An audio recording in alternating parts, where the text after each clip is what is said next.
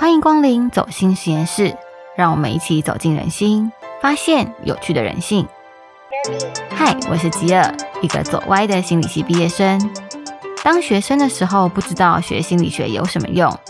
毕业后投入广告行销产业，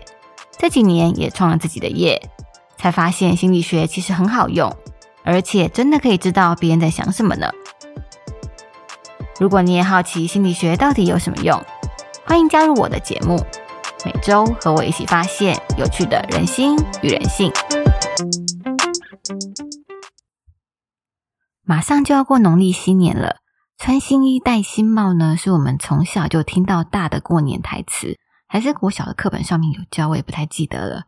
每年过年前呢，不知道为什么都一定会买几件新衣服。过年的时候换上新买的衣服啊，就会有整个人神清气爽，然后焕然一新的感觉。那如果家里面呢有在小赌怡情的朋友，可能还会特地换上红内裤来帮自己增加好运。为什么穿红内裤会带来好运呢？我觉得这可能跟人类常年演化下来的天性有一点关系。在农业社会以前呢，人类大部分都是靠着在大自然里面采集为生嘛，像树木上的果实、肉类。还有火都是红色的，都跟我们最重要的食物来源有关，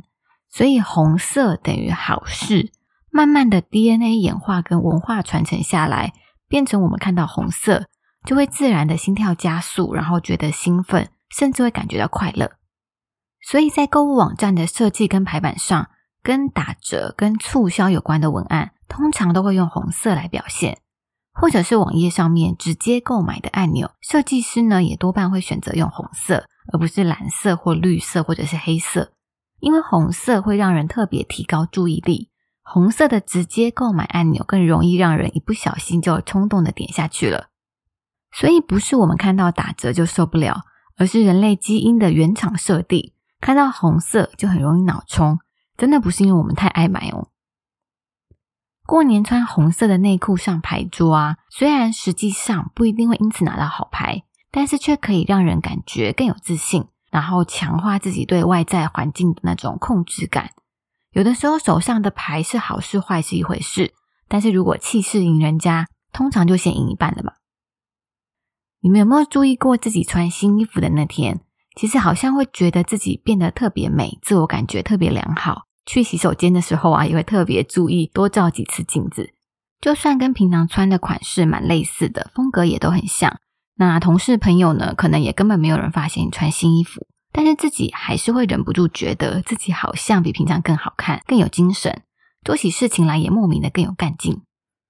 像我自己就有一件专门上课用的黑白条纹，然后看起来有一点点强势的衬衫。我每次呢要以代购创业讲师这个身份出场上台的时候，我就会穿它。而且我真的平常不会穿，只有要上课讲课的时候，我才会穿上它。每次都穿一样的衣服，其实有蛮多好处的。第一个是我不用每次都烦恼说我这次上台我要穿什么，这就跟 FB 创办人 Mark Zuckerberg 一样，每天都穿同一款 T 恤，就可以减少很多决策的时间成本。第二个好处是我所有的课程学员，不管是线上课程或是线下课程的学生，对我的印象都会很一致。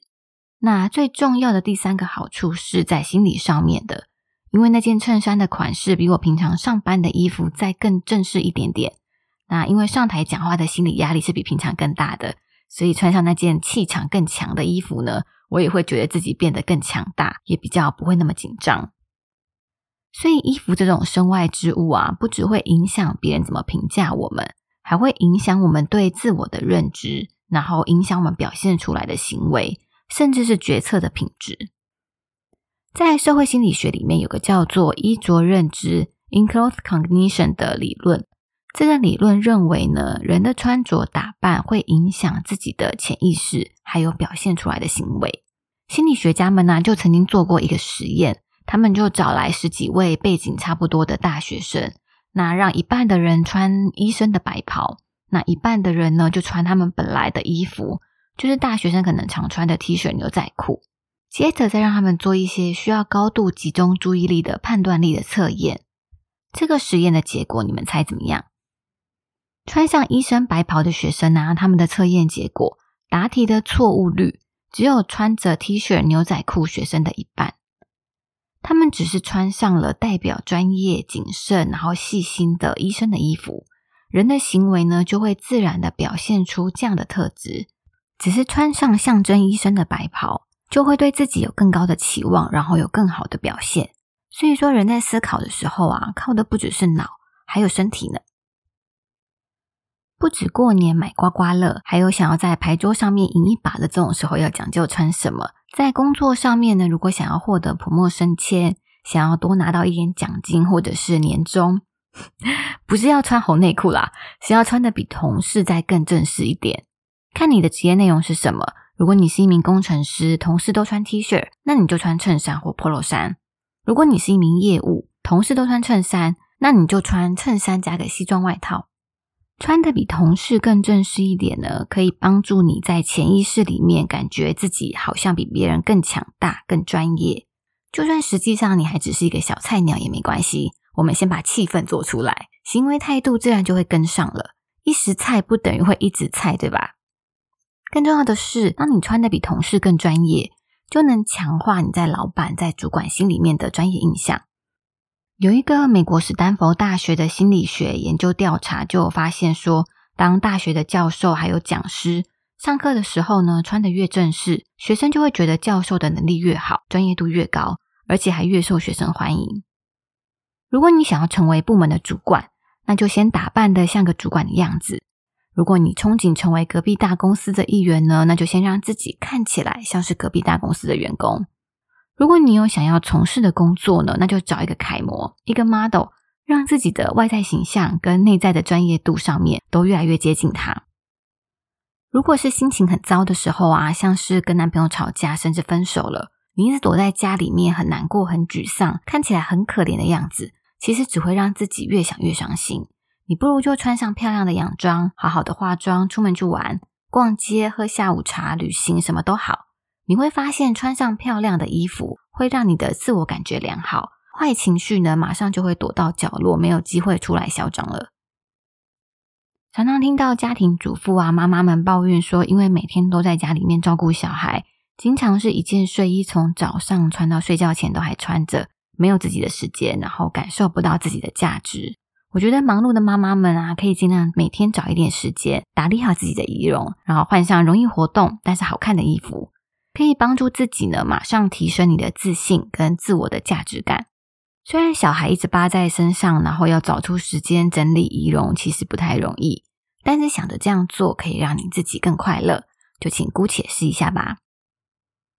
现在因为疫情嘛，很多人是在家工作 （work from home） 的。我也看到大家在讨论在家工作到底是好还是不好的时候，呃，各有不同的支持跟反对的论点。支持的一派是觉得呢，因为他在家工作嘛，就可以省下大量的通勤时间，也不用跟同事们 social，每天就只要把工作任务、把事情做好。那反对的一派是认为说呢，在家里工作啊，常常会受到家人影响，或者是自己很难进入那个工作的状态，工作的效率反而没有像是在办公室一样那么好。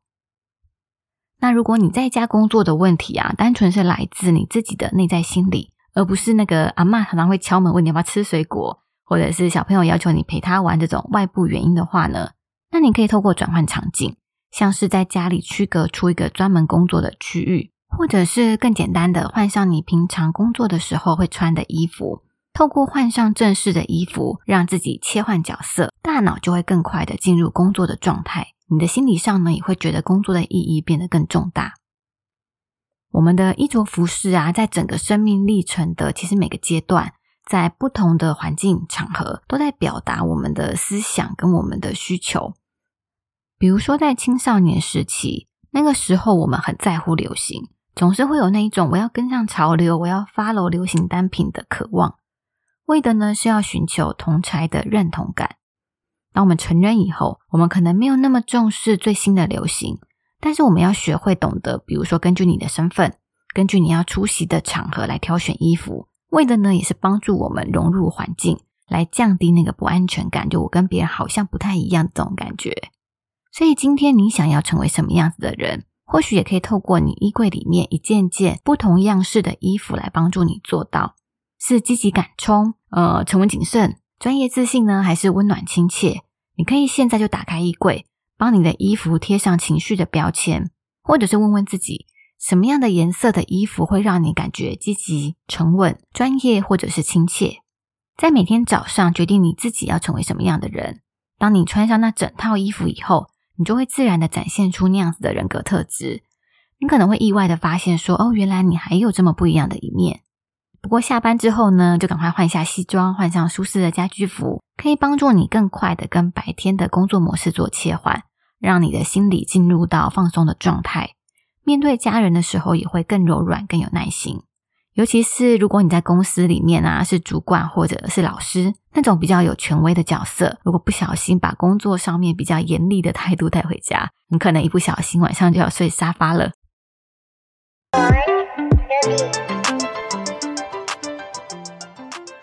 今天的走心推荐，想要跟你们分享一本收纳的书籍。我觉得，我觉得这个单元我真的是很随心所欲的在推荐，像是我推荐过书嘛，还有推荐过孙燕姿的歌。然后也推荐过查询保险资讯的网站，然后也有推荐过乌来的温泉。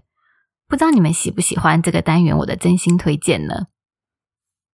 今天要推荐的这本收纳书呢，是主妇界火红很多年、鼎鼎大名的粉砖灵性主妇的家务事。他在二零一九年出版的书名是《通体舒畅的顺手感加收纳》。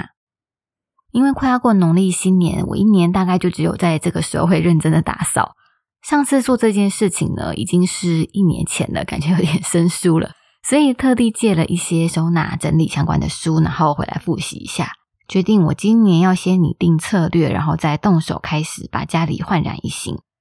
市面上其实收纳主题的书还蛮多的，像是日本的收纳教主近藤麻里惠，他写的《怦然心动的人生整理魔法》，就算没有看过他的书，应该也看过他的 Netflix 上面的影集。然后还有几年前很红的断舍离，跟最近很常听到的极简主义这些主题的书，我都还蛮爱看的。但是没有一位作者像灵性主妇这本通体舒畅的顺手感加收纳一样，他能够一边的讲解他私房的收纳术，然后一边轻松的搞笑。而且他一贯主张呢是当个懒主妇，轻松做家事的这个理念，完全符合我在家里能够躺着就不做的生活哲学。但我不是那种会放任家里乱七八糟的那种，就像这本书的副标“好好收纳是为了懒散生活”。简单来说呢，就是希望家里干净清爽，但是又想要毫不费力。这种时候呢，就是把杰克邦的会员注册下去就好了。不过可惜我现在口袋还没有请家事阿姨的预算，所以只能自己就是想办法省力做家事。那如果你也跟我一样，对于家事胸无大志，只是想要舒适省力的懒散生活，那这本书应该也会很适合你。